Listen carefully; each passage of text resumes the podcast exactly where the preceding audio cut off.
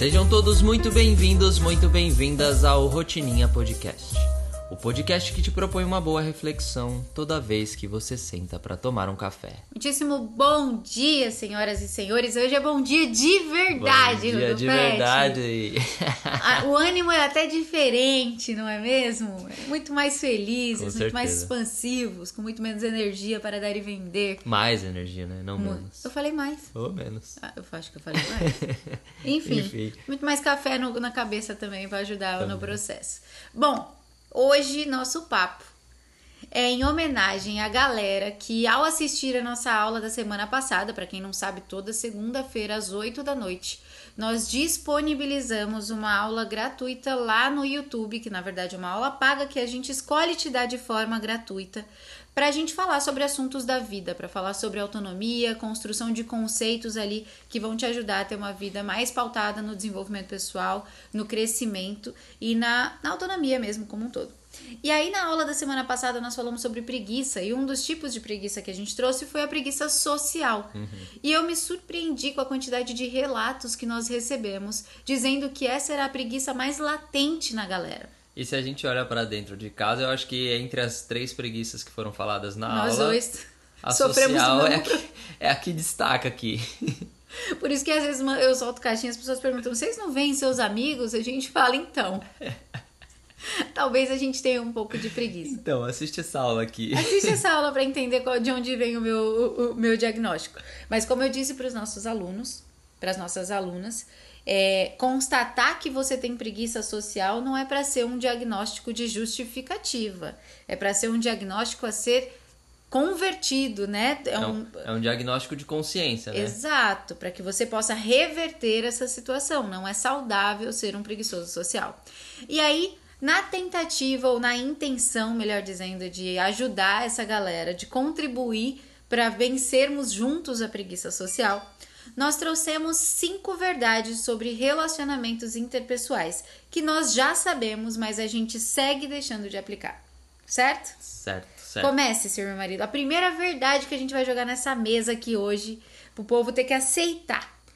A primeira verdade é: conversas maduras não terminam com um vencedor, muito menos com um perdedor. Cara, é muito real, né? Todo mundo fala da importância do diálogo nas relações. Só que pouca gente se atenta para observar qual é a qualidade dessas conversas que a gente tem. Que não é só sobre conversar, né? Conversar com vontade de compreender o outro, conversar com amorosidade, com compaixão, com vontade de ouvir. É muito diferente da gente dizer vamos conversar, mas começar o papo já travando uma batalha para entender quem vai ganhar e quem vai perder. Quem que tá certo, quem que tá errado? Quem tá certo, quem tá errado. Como que é pra você isso, Rodolfete? Cara, eu acho que a gente tem que estar aberto a, a outras visões sobre o determinado assunto que esteja sendo discutido, que esteja sendo falado, né? É, porque muitas vezes, talvez a grande maioria das vezes, cada um vai ter uma visão sobre um assunto. Né? Por mais que algumas coisas possam ah, concordar entre o que eu penso e o que você pensa sobre determinado assunto, algumas não vão Sim. né? E aí o que acontece é que às vezes a gente é reativo, porque, não, peraí, como você não concorda com o que eu tô falando? Pra mim isso é tão real, pra mim isso é tão verdadeiro, como você tá confrontando o que eu tô dizendo? E na verdade, às vezes a outra pessoa só tá colocando o ponto de vista dela, a verdade dela. E cabe a nós olhar pra isso de uma forma aberta. Falar, peraí, então, deixa eu te ouvir pra entender o que você tá falando e ver se a gente, né, consegue chegar não num consenso, mas consegue entender cada um os- o lado, né? E isso criando uma uma nova perspectiva sobre aquele assunto, tornando aquele assunto mais profundo, mais, mais fluido, mais também, leve, mais sem- rico. Com menos pontos cegos. Uma coisa que eu, que eu vejo que mudou completamente quando eu entendi E eu ainda tenho muito, a gente sempre tem muito a se desenvolver nesse quesito conversas, né? Eu sempre gosto de resgatar nossa infância. A gente foi ensinado que sempre alguém tem razão e que o outro tem que calar. Quando crianças, sempre tinha um adulto que tinha a razão maior e a, a criança que tinha que calar e consentir. Então isso vai, a gente vai levando para nossa vida e a gente cresce como adultos nos dois extremos. Ou a gente se torna o adulto que ainda é criança né? O adulto que ainda se vê como aquela criança que tem que calar e não pode, não pode é, colocar a sua opinião. Ou, no outro extremo, a gente se vê como aquele adulto que uma vez foi criança e que agora quer impor a sua, a sua verdade ali. Então, o caminho é o do meio sempre, né? E uma coisa que mudou para mim completamente na qualidade das conversas que eu tenho é uma vontade incessante de querer compreender por que, que o outro acredita naquilo que eu não acredito. Então, eu entro no diálogo muito mais com o objetivo de entender por que, que o outro pode estar certo e eu errado do que encontrar erros na fala do outro que possam justificar que eu tô certa. É um processo, porque o nosso ego ele quer vencer a batalha, né? Ele quer, ele quer ali que sair com a razão, ele quer sair com a medalha, ele quer se colocar na posição de quem tem mais argumentos para levar aquela batalha. Mas se a gente está consciente, se a gente está o tempo inteiro se vigiando, cara, é muito rico quando você senta diante de alguém que pensa muito diferente de você e você vai questionando com o objetivo de entender, mano, não é possível que eu não consiga ver valor no que ele está dizendo. É o oposto. Geralmente a gente chega e fala, não é possível que essa pessoa não esteja entendendo o que eu estou dizendo. É. Né? Quando você chega e fala, não é possível que eu não consiga entender que uma pessoa que está na minha frente acredite tanto naquilo que eu não consigo enxergar valor naquilo. Isso faz com que você ganhe mais repertório, com que você reduza os pontos cegos daquilo que você acha que conhece. Porque quando eu ouço a perspectiva de alguém que pensa o oposto de mim ou diferente de mim, eu vou suprindo esses pontos cegos, esses, esses argumentos que talvez eu nunca tenha questionado daquilo que eu acredito. E você né? vai construindo um conceito muito mais completo sobre aquele assunto. Exato. Né? É, e eu acho que uma, um cuidado que a gente tem que tomar é que muitas vezes ou a gente é reativo, né? Então a pessoa fala uma coisa, a gente não concorda, a gente reage, uhum. ou a gente ataca antes mesmo de qualquer coisa, Sim. né? Porque a gente já começa a conversa, talvez é um assunto desconfortável para você, talvez é um assunto que você ainda não tem entendimento completo e você pode se sentir inferior por não ter entendimento sobre aquele assunto.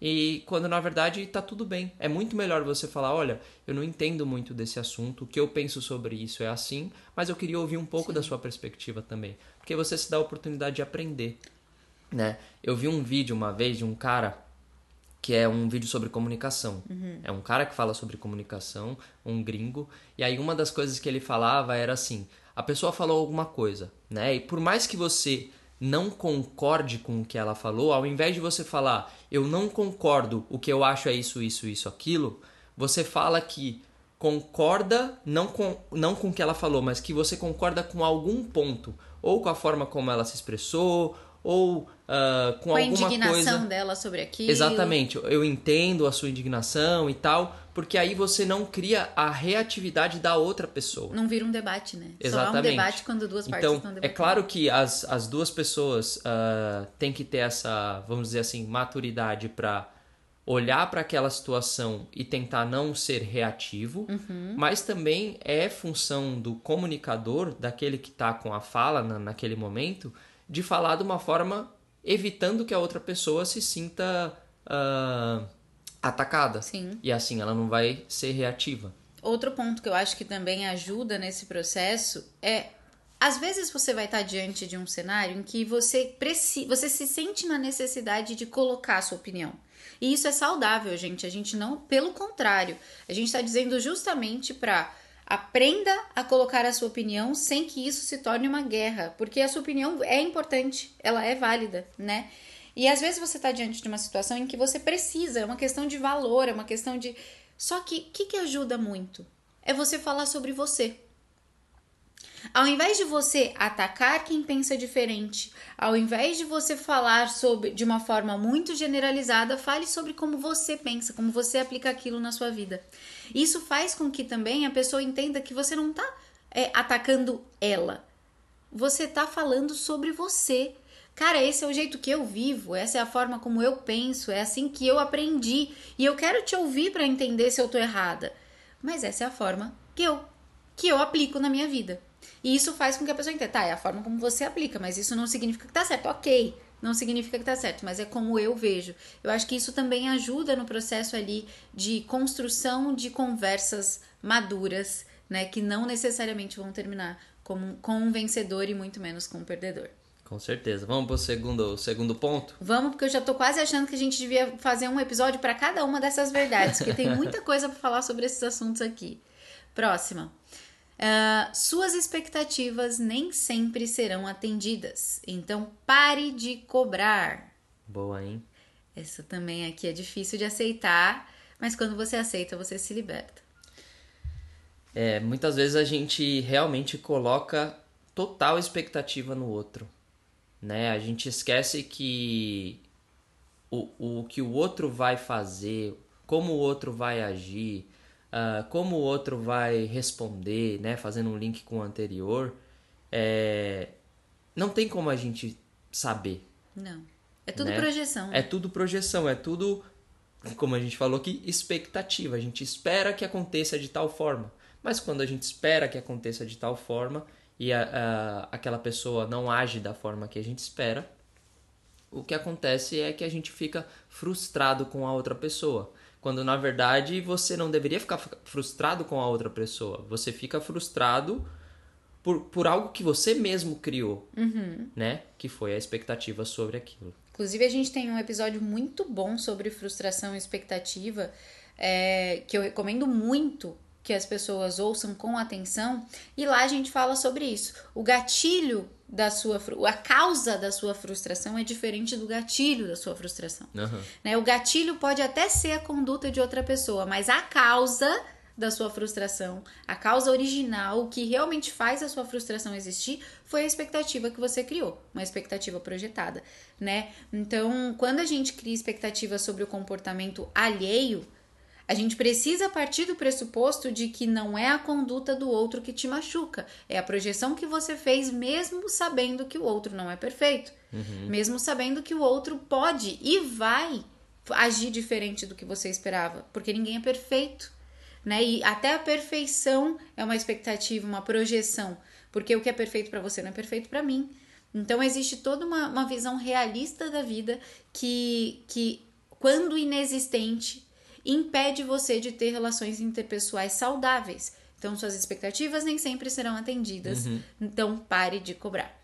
E, e, o que eu acho legal é que quando você cria essa expectativa sobre o outro, eu acho que é uma oportunidade de você conversar com o outro, uhum. né? Dizendo o que você espera daquilo. E não de uma maneira de que você, ah, eu espero que você faça tal coisa porque eu acho que assim é a coisa mais certa. Não, mas é só deixar claro que o, o como que você imagina que aquela pessoa vai lidar com determinada situação, né? Quando a gente fala de, de relacionamento uh, amoroso, e aí eu tô falando aqui porque é o que, uhum. é o que a gente vive aqui. Até porque os, as outras relações a gente tem preguiça. A gente tem preguiça social e a gente tá fazendo esse podcast pra gente ouvir ele várias vezes. é, mas quando a gente fala de um relacionamento amoroso, muitas vezes a gente cria uma expectativa esperando que o outro faça algo uh, sobre determinada coisa, né? E, e é muito mais valioso, é muito mais saudável que a gente converse sobre isso antes mesmo de, da, da tal expectativa ser frustrada, Sim. né? Então, sei lá, olha, quando você chega do, do trabalho, será que você pode lavar a louça? Talvez seja isso que você espera da pessoa que está chegando Sim. do trabalho. E aí, beleza, fica combinado. E aí, você o falou, pode a outra pessoa sabe o que ela, o que, o que a outra pessoa está esperando dela, né? Então a pessoa que está nesse caso chegando do trabalho sabe que vai, vamos supor eu, estou chegando do trabalho e você espera que quando eu chego do trabalho eu lave a louça. Quando eu chegar no trabalho no dia seguinte, você vai ter me falado isso ontem, né? Hoje cheguei do trabalho, eu vou me lembrar, olha, ela espere que eu lave a louça. Por mais que na hora eu não queira lavar a louça, eu posso falar: ah, cara, não vai custar nada para mim, para que eu vou criar um atrito? Eu sei agora da expectativa dela, né? Eu não tô mais chegando em casa e ela tá ficando puta sem eu saber o porquê. Agora eu sei o porquê ela fica puta. Então aí, deci, aí eu decido. Eu quero que ela fique puta e a gente É. brigue ou eu, eu, tipo, não quero brigar e vou lavar a louça. E do outro lado também, né? O pior cenário possível é: eu queria que você chegasse do trabalho, eu espero que você chegue do trabalho e lave a louça. Você vai dizer: eu não vou lavar a louça quando eu chego do trabalho porque eu não quero. Pronto, acabou também, não vai ter mais frustração. Agora é Um combinado não espera assim. mais, tá combinado assim. Mais uma forma de você evitar a frustração. A conversa sempre vai ser o meio mais efetivo de evitar frustrações, de evitar projeções, né? De evitar é, que o outro seja diferente daquilo que você espera, sem ele saber o que você espera. Né? Eu tenho a sensação de que a gente coloca muito essa ideia de o outro tem que adivinhar o que tá na minha cabeça sobre ele. Né? O outro tem que adivinhar que eu gostaria de receber flores. O outro tem que adivinhar que hoje eu queria é, comer fora. O outro tem que adivinhar que eu queria que ele assumisse as contas da casa. O outro tem que adivinhar que eu queria. Cara, o outro não consegue. Não, é uma questão de existe querer. adivinhar. É. Não existe adivinhar. Se você nunca disser claramente como você se sentiria bem, aqui vai um parênteses, né, da comunicação não violenta. Não é se você não disser como você quer que o outro haja, é se você não disser para o outro como o de que tipo de comportamento dele te faria se sentir melhor, num sentido de eu me sentiria mais segura se, eu me sentiria mais amparada se, e você dá para o outro a opção de fazer isso, enquanto você não fizer isso, não vai acontecer. Vocês vão ficar presos nessa projeção absoluta aí que só faz. E isso serve em relacionamento amoroso, em casamento, mas serve em amizade também. Serve em relacionamento familiar também. Então é importante a gente ser claro aí no, na conversa. E até porque isso que você falou é muito legal, né? Porque é muito diferente quando a pessoa se sente mandada a fazer algo Opa! do, que- do que quando ela se sente com opções, Ou com, sugestionada. com escolha. Olha, é, é sua escolha fazer isso ou não. Né? Mas, se você fizer, eu... vou ficar bem feliz. E- Exatamente. Mas aí a gente puxa, o se você fizer, eu vou ficar bem feliz, a gente puxa pro terceiro ponto Nossa, encaixa perfeitamente. que encaixa perfeitamente aqui. Você é responsável pela sua felicidade. E não me diga que essa era óbvia. Eu sei que é clichê, gente, mas é muito comum. Vira e mexe a gente cai nessa tentação de depositar responsabilidade pela nossa felicidade na outra pessoa, né? É, é quase automático mesmo, é reativo, é instintivo. É, se a gente não tá feliz, é porque o fulano não foi legal. Se nós estamos carentes, é porque esse plano não é presente. Se a gente não, não tá se sentindo bonita, é porque o marido não disse que a gente estava bonita. E aí a gente precisa, o quanto antes, para ter relações interpessoais sau- saudáveis, gostosas de serem vividas, felizes, a gente precisa parar com isso e assumir que essa função é nossa. Assim como a, a causa da frustração é uma expectativa que você criou e não um comportamento do outro, a causa da sua felicidade também depende do que você escolheu sentir e não do que o outro fez, né? Então é assumir a responsabilidade pelos nossos próprios sentimentos, pelas próprias percepções que a gente tem da nossa própria vida. Sem dúvida. E além de assumir a responsabilidade, é você é, não ignorar o que o outro o que o outro pensa, mas no sentido de, por exemplo, você falou, ah, é, eu tô triste porque fulano de tal não não me disse que eu tô bonita, né? Cara, se você tá se sentindo bonita, se você tá se sentindo ah, naquele dia você se olha e fala, caraca, hoje eu tô Hoje eu linda, tô não sei o linda. quê. Você é responsável por isso, você está se sentindo linda. Não espere que o outro veja aquilo em você ou fale aquilo pra você, pra você confirmar aquilo que você tá sentindo. E se ele falar o contrário, cara, pensa com você, "Ah, cala a boca, eu tô maravilhosa hoje, eu não tô nem aí pro que você tá pensando. E, e- e é isso, e sai poderosa. E sai, e sai feliz, cara. E, e, e eu acho que é, é muito mais. Ser feliz é difícil. Ter bons sentimentos sobre si é difícil. Se fosse fácil, né, não tinha tanta gente Em busca da em felicidade. busca de- é. né? É, ter autoestima, olhar pra si e gostar do que vê sem que ninguém confirme a sua beleza é difícil. E aí o que, que a gente faz? Como a gente está acostumado a buscar facilidades, como a gente está acostumado a buscar é, atalhos, como a gente não tá, não quer de forma alguma se responsabilizar pela parte desafiadora da vida, a gente delega pro outro como forma de pular essa parte da conversa. Então, me sentir bonita sozinha é difícil. Então eu prefiro esperar que o outro diga que eu tô bonita, assim eu sinto também. Você procura pelo viés da confirmação, é. né? Porque lá no fundo tem a sua par X falando para você, nossa, você tá viajando, você tá dizendo que tá bom, não tá nada. É. Né? Tem, tem a sua voz interior indo contra aquilo que você tá dizendo, uhum. indo contra aquilo que você tá uh, sentindo naquele dia. E a gente precisa entender que o que a gente escolhe sentir sobre nós e sobre a nossa vida é o que tem valor de verdade. Porque muitas vezes a gente fica buscando a felicidade no outro e não importa o que o outro faça.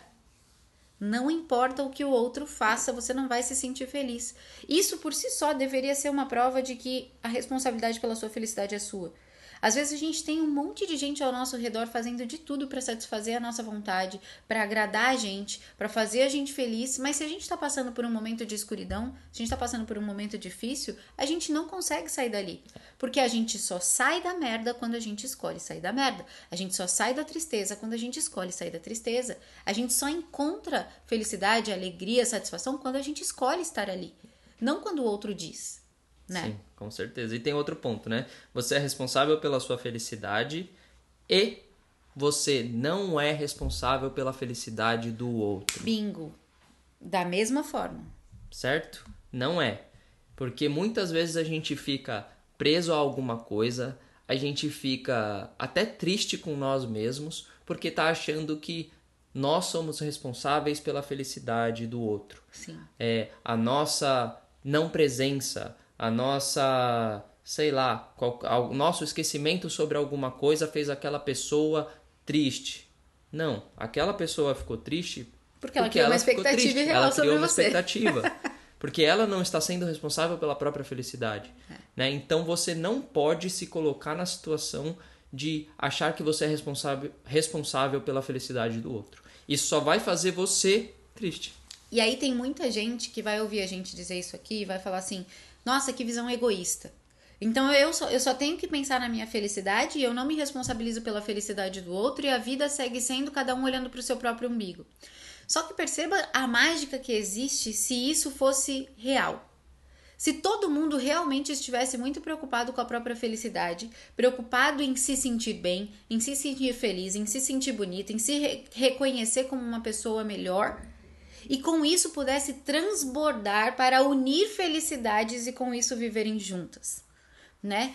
Apesar de num primeiro, num primeiro momento parecer egoísta essa visão de eu não sou responsável pela sua felicidade, eu só sou responsável pela minha, isso é o que faz as relações serem saudáveis, porque duas pessoas felizes são felizes.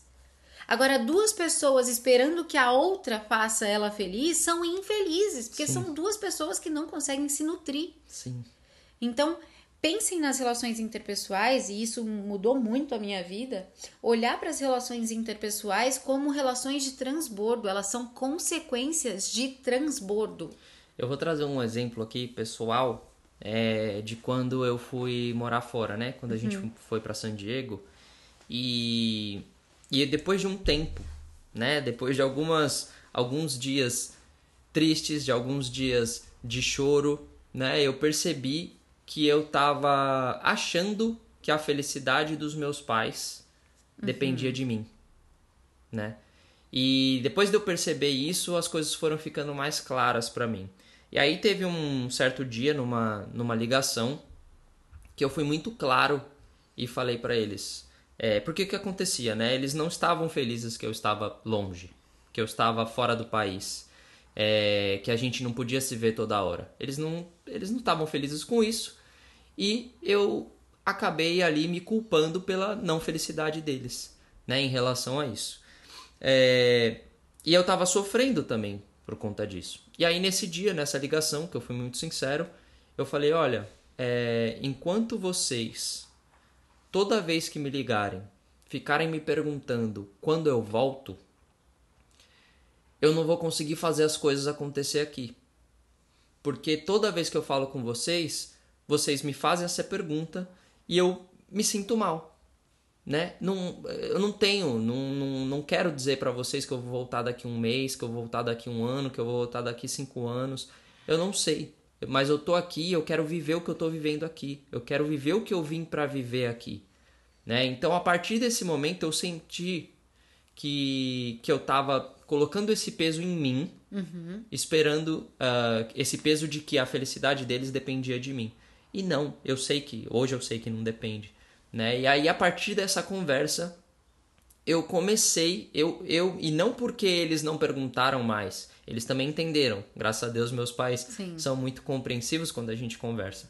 Mas não por isso, mas porque eu entendi e me libertei de achar que eu tava ali, tava sendo um problema, tava sendo uma tristeza para eles. E, e aí eu comecei também. a viver de verdade, comecei a viver muito mais feliz. É isso, eu ia dizer, e se libertou também da necessidade de se justificar pelas suas escolhas e com isso, ao invés de toda ligação justificar o que você estava vivendo, você passou a transbordar sua felicidade ao ponto é. em que é. eles começaram a perceber que você estava feliz e pararam de perguntar quando você ia voltar para perto deles para ser feliz. Essa é, né? na verdade, essa foi a mágica da, é. da coisa no final das contas, né? Sim. Muito bom, muito bom. Próxima. É... Cadê? Pergun... Essa é muito boa. Oh, meu Deus, essa é muito boa. Vamos lá. Perguntar é melhor do que supor. Vai por mim. Quando você supõe, você registra uma história. Então a sua mente reconhece aquilo como uma única verdade possível. Acontece alguma coisa, você ao invés de você perguntar para a pessoa, isso aqui foi comigo? Isso aqui foi para mim? Isso foi uma indireta? Ou o que, que eu fiz para você? Ou é comigo que você tá chateada? Ou você esperava alguma coisa de mim? Ao invés de perguntar, você vai lá e supõe. E você cria uma história toda montada na sua cabeça. Quando a gente faz suposições, a gente vai criando confirmações, né, justificativas e vai suprindo todos os leques, todas as lacunas com informações tiradas da nossa própria cabeça. Nossa, verdade. E aí a gente faz isso, a gente reconhece aquilo como uma verdade absoluta, como a única verdade possível, e o passo seguinte é a resistência a qualquer outra explicação que venha a surgir. Aí quando você pergunta, diferente de quando você supõe, você se dá a oportunidade de ouvir e avaliar o que foi dito de forma amorosa, né? Então, no primeiro caso, eu, aconteceu alguma coisa que eu acho que gerou um problema que eu acho que gerou um atrito entre nós. Ao invés de eu ir lá perguntar, eu suponho. Quando eu suponho, eu crio uma história. Eu crio essa história. Aconteceu isso comigo no ano passado. Eu tive um. A gente teve um, um processo com uma, com uma amiga. E foi muito interessante, porque depois, quando a gente sentou para conversar, a gente percebeu que ambas as partes estavam supondo um monte de coisa. É né? verdade. Né? Então aconteceu ali um, um desencontro de informações na época. É, uma das partes decidiu que ia se afastar para entender melhor, suposições, e aí, quando ela se afasta para entender melhor, ela criou na cabeça dela uma história do motivo pelo qual aquilo tinha acontecido. Do lado de cá, a gente fez a mesma coisa. A gente começou a supor o que a outra pessoa estava pensando ao invés de perguntar. Passaram-se meses até o dia em que a gente resolveu se sentar para esclarecer. E a gente percebeu que não fazia sentido nenhum todo aquele tempo de suposições. Uhum. Só que qual que é o perigo de quando a gente supõe? Como, como eu disse antes, a gente acredita tanto naquela história bem construída dentro da nossa cabeça que quando a verdade surge, a gente resiste em acreditar. A gente acha que ela não faz sentido. A gente tem muito mais resistência mental para ouvir aquilo como uma história real. Sim porque não faz sentido. Tudo que eu pensei, não é possível que seja tão diferente assim do que eu pensei. Eu tô há meses criando toda essa história, tá Mó tudo tão, tão, bem amarrado. Como pra... agora você vem me dizer que não é nada disso? Exatamente. Então, perguntar é muito melhor do que supor. Já aconteceu com você, mozão? Ah, com certeza. Com certeza. Eu acho que isso é uma coisa que, na, que cara, deve ter acontecido com 99,9999% das pessoas né? É, a nossa cabeça tem a tendência de preencher lacunas. Sim. Né? Um exemplo clássico que é muito legal é quando a gente lê aqueles textos faltando letras, né? Uhum, eu fiz até um post desse é, um dia. A nossa cabeça ela vai preenchendo, pum, pum, pum, pum, pum. Ela vai, uhum. a, automaticamente ela vai encontrando uh, elementos, sejam eles le, é, letras, números ou criações, suposições monstruosas sobre uma situação, mas ela vai encontrando esses elementos para preencher essa parte que tá faltando, Sim. que a gente não tá conseguindo ver. E quando ela faz isso, ela cria a própria história, né? Ela cria a própria verdade. Ela, enfim, fantasia até muitas vezes. E eu acho que isso acontece com todo mundo. Eu, eu não não lembro nenhuma. Acho que a mais recente é essa que você citou agora. Que você estava envolvido Que eu estava envolvido, com certeza. É, Mas essas suposições acontecem. E a gente tem que ficar atento a observar. E quando a gente começar a fazer essas suposições de que a gente percebe que a nossa cabeça está começando a colocar coisas dentro desse quadro, né? É, é a hora talvez da gente perguntar. Sim. E, e eu acho que tem uma, uma coisa que diferencia também. A gente sempre brinca disso aqui, né? Que as relações de homens são muito diferentes das relações de mulheres. Eu acho que as mulheres elas têm um universo fantasioso muito maior por conta do, do sentimentalismo, né? Por conta dessa, dessa coisa de como eu sinto define muito sobre como eu penso. Sim. É, porque a gente sente, parece que a gente sente primeiro. É, é um negócio muito, muito intenso. Então, a relação de, entre homens, ela não tem muita suposição, porque se eu tô na dúvida, eu vou lá e pergunto. Ou eu simplesmente ignoro. Tipo, o É homem. meio. É, é um pouco mais branco no, é, branco no preto, preto no branco, não sei como Aham. fala, como que é o ditado, mas, tipo, é uma coisa mais direta, né? É mais Tipo, direto. É isso, é isso e beleza. É, beleza, você tá puto? Não tá? Não, então beleza. Ou então, puta, acho que ele tá puto, mas foda-se, depois passa a gente volta a conversar. Mulher não, mulher tem essa coisa de, de alimentar a parada. Ela fica naquela coisa na cabeça dela, mirabolante, criando. eu aposto que é por isso. Eu sou campeã nisso. Eu sou campeã em achar que eu tô lendo as pessoas e na verdade eu tô criando um monte de suposição. Às vezes eu olho pra você e falo assim, mano. O que, que você tá Você tá fazendo? viajando. Às vezes eu tô andando na rua, eu tô vendo, sei lá, três pessoas conversando, eu crio suposições sobre por que aquelas pessoas estão alteradas. E eu fico observando e eu falo, olha, aquela criança tá chorando porque aquele pai tá fazendo tal coisa. E são suposições. E quando a gente reconhece isso, quando a gente passa a observar o quanto a gente supõe sobre situações externas, a gente também reconhece o quanto a gente supõe sobre as nossas relações. E aí é aqui que mora o jogo. É ao saber que eu suponho demais. Agora eu tenho consciência, eu me liberto do padrão e eu posso me policiar. Se eu estou supondo, eu vou lá e pergunto. É a melhor forma que existe de solucionar problemas, projeções e atritos em relações interpessoais.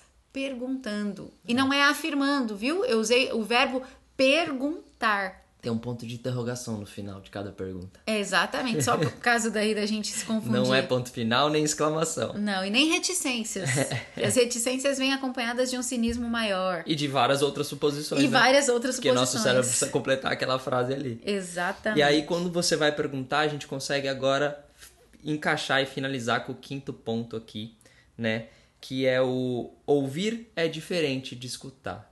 Ou seja, quando você for lá fazer a sua pergunta, esteja preparado para escutar. Exatamente. Ouvir é diferente de escutar e dialogar é diferente de debater, né? Eu sempre, eu sempre gosto dessa diferenciação do ouvir para o escutar, né? É muito bom, né? É, tá- é, é, é aquela ideia de que a diferença entre ouvir e escutar é o que acontece depois que o indivíduo recebe o som. Então, eu recebo o som, eu ouço o som, né? Eu ouço, eu tá tocando uma música, eu tô ouvindo aquele som, ouvindo aquele barulho. Quando eu paro para prestar atenção na letra da música, eu estou escutando aquela música. A mesma forma, a mesma coisa acontece num diálogo. Eu tô ouvindo, recebendo aquele barulho, aquele ruído, ou eu estou escutando, buscando compreender o, o que é aquele barulho, o que é aquele som. E quando a gente está só ouvindo, a gente abre espaço para nossa cabeça ficar pensando antes mesmo de entender o que o outro está falando. a gente só fica né? ouvindo, ouvindo, ouvindo, ouvindo e já vai criando a nossa resposta que não sabe nem o que está sendo falado, né? Mas a gente vai criando uma resposta sobre aquilo que você está ouvindo. Agora, quando você escuta, você tem tempo para entender aquilo e interpretar e aí sim trazer a sua resposta. Né? É igual uma música. Uma música ela pode ser ouvida, pode ser escutada e pode ser interpretada. Exatamente. Então são fases ali, né? E quando a gente tá só ouvindo, tudo bem. No caso de uma música, tá tudo bem. Você tá só ouvindo, tá ali ó, sentindo a música, vamos dizer assim, né? Indo no flow. Quando você tá escutando, você tem mais atenção. E E aí você chega num nível de até interpretar aquilo. Então, quando você está numa conversa, deixa de lado um pouquinho o ouvir e fica mais com o escutar. Vai para o próximo passo, né? né? Com o interpretar, porque isso que vai gerar realmente uma conversa. Isso que vai gerar realmente uma, uma relação um saudável, um entendimento. É, um exemplo, você está falando da música, mas um exemplo clássico é o podcast. Uhum. É, muita gente ouve o podcast enquanto faz outras coisas. Então vai existir uma diferença absoluta na absorção do que você está ouvindo, a depender do que você escolhe fazer com aquele som que entra no seu ouvido. Eu posso estar tá dirigindo e ouvindo, eu posso estar tá dirigindo e escutando, eu posso estar tá dirigindo, escutando e interpretando. É possível fazer isso, mas o que, que define a minha intenção a partir do momento que o som entra pelos meus ouvidos? Se eu só estou ouvindo, é aquela ideia de entra por um ouvido e sai pelo outro. Então entenda o, o ouvir como isso. É uma linha, uma fita que entra por um ouvido, sai pelo outro. Só passou. O escutar é como se você inserisse aquela informação por um ouvido, ela ficasse na sua dentro da sua cabeça por tempo suficiente para você compreender o que está sendo dito. Uhum. E o interpretar é você digerir aquilo que está na sua cabeça e trazer a sua própria interpretação a ponto de conseguir não só compreender, mas também questionar, mas também devolver, mas também elaborar aquilo que está sendo ouvido. Então, quando a gente lá na One Academy a gente traz a aula de segunda, a gente traz o ouvir. Sim. E talvez o escutar. Se a pessoa estiver ali buscando isso. Qual que é a diferença? A diferença é que quem não é nosso aluno tem acesso e pode ouvir a nossa reflexão. O nosso aluno ele pode ouvir e aí ele escuta para fazer a atividade e a gente vai para o terceiro passo desse processo que é a interpretação nos nossos encontros de domingo. Então, olha que interessante como, como esse é um processo de entendimento profundo, que é passando pelos três passos do ouvir, escutar e interpretar que a gente de fato absorve, digere, aprende com aquilo. Isso serve para tudo, principalmente no nosso tema central aqui, para as relações interpessoais, para as conversas que a gente tem, né, para as perguntas que a gente faz com a intenção de escutar e não só de ouvir a resposta. Você fez esse exemplo, né? E como eu vi você fazendo, mas é muito legal porque é muito visual isso que você fez, da forma do, do fio passando, né? Uhum. Então quando você ouve o fio entra numa orelha, sai na outra. Beleza. Sim. E então você ouviu aquilo. É como se um passasse um carro de Fórmula 1 assim, é. Então você ouviu aquilo ali.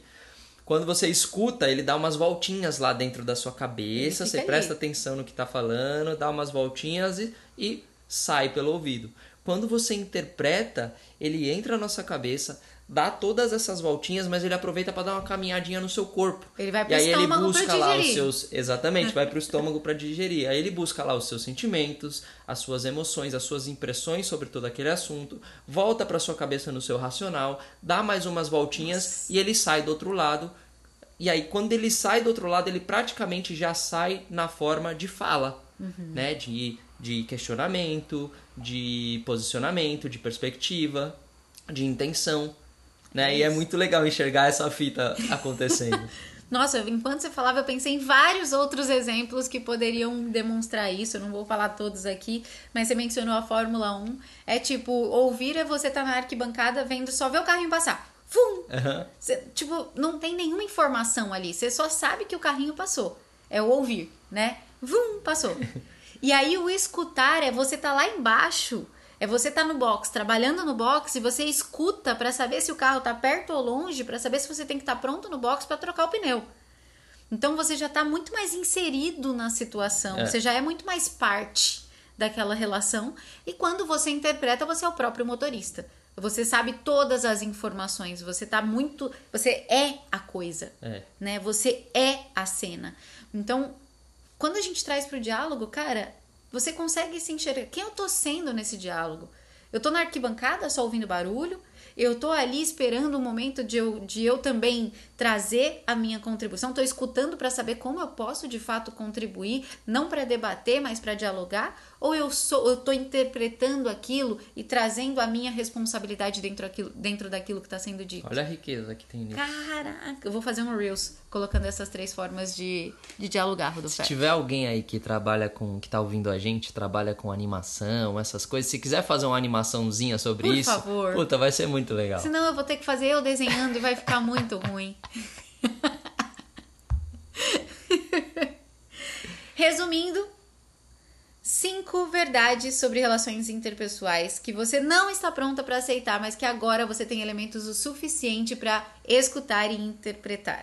um, conversas maduras não têm um vencedor e nem um perdedor. Suas expectativas não serão atendidas, então pare de cobrar. Você é responsável pela sua felicidade. Eu sei que parece óbvio, mas a gente esquece disso às vezes. Perguntar é melhor do que supor. Isso aqui é essencial.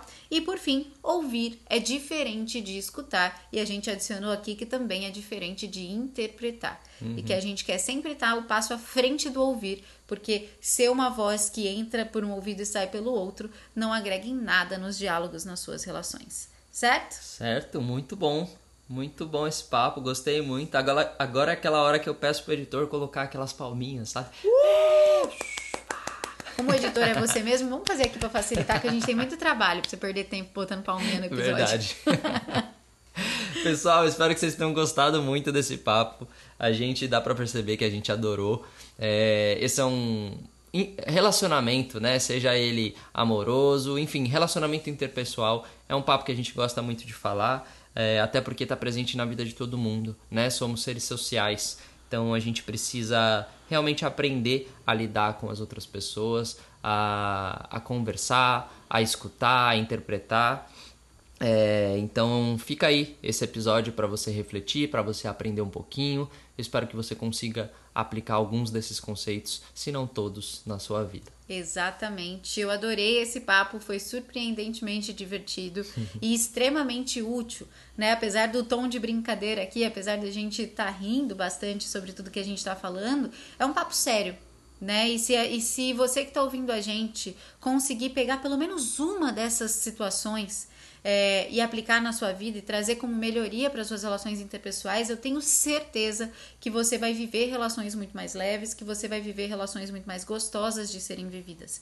Então, façam, apliquem, se comprometam em não só ouvir, mas escutar, interpretar e aplicar na sua vida tudo que você tem aprendido por aqui. Uhum. Para a gente tem sido um processo muito gostoso, é muito bom e uma honra enorme ter vocês com a gente todos os dias. Muito obrigada, meu marido, por mais um papo gostoso. Muito obrigado. Legal de tudo isso é que a seriedade não precisa ser chata, né? Exatamente. Ela, só, ela pode ser um assunto sério tratado de uma maneira mais leve.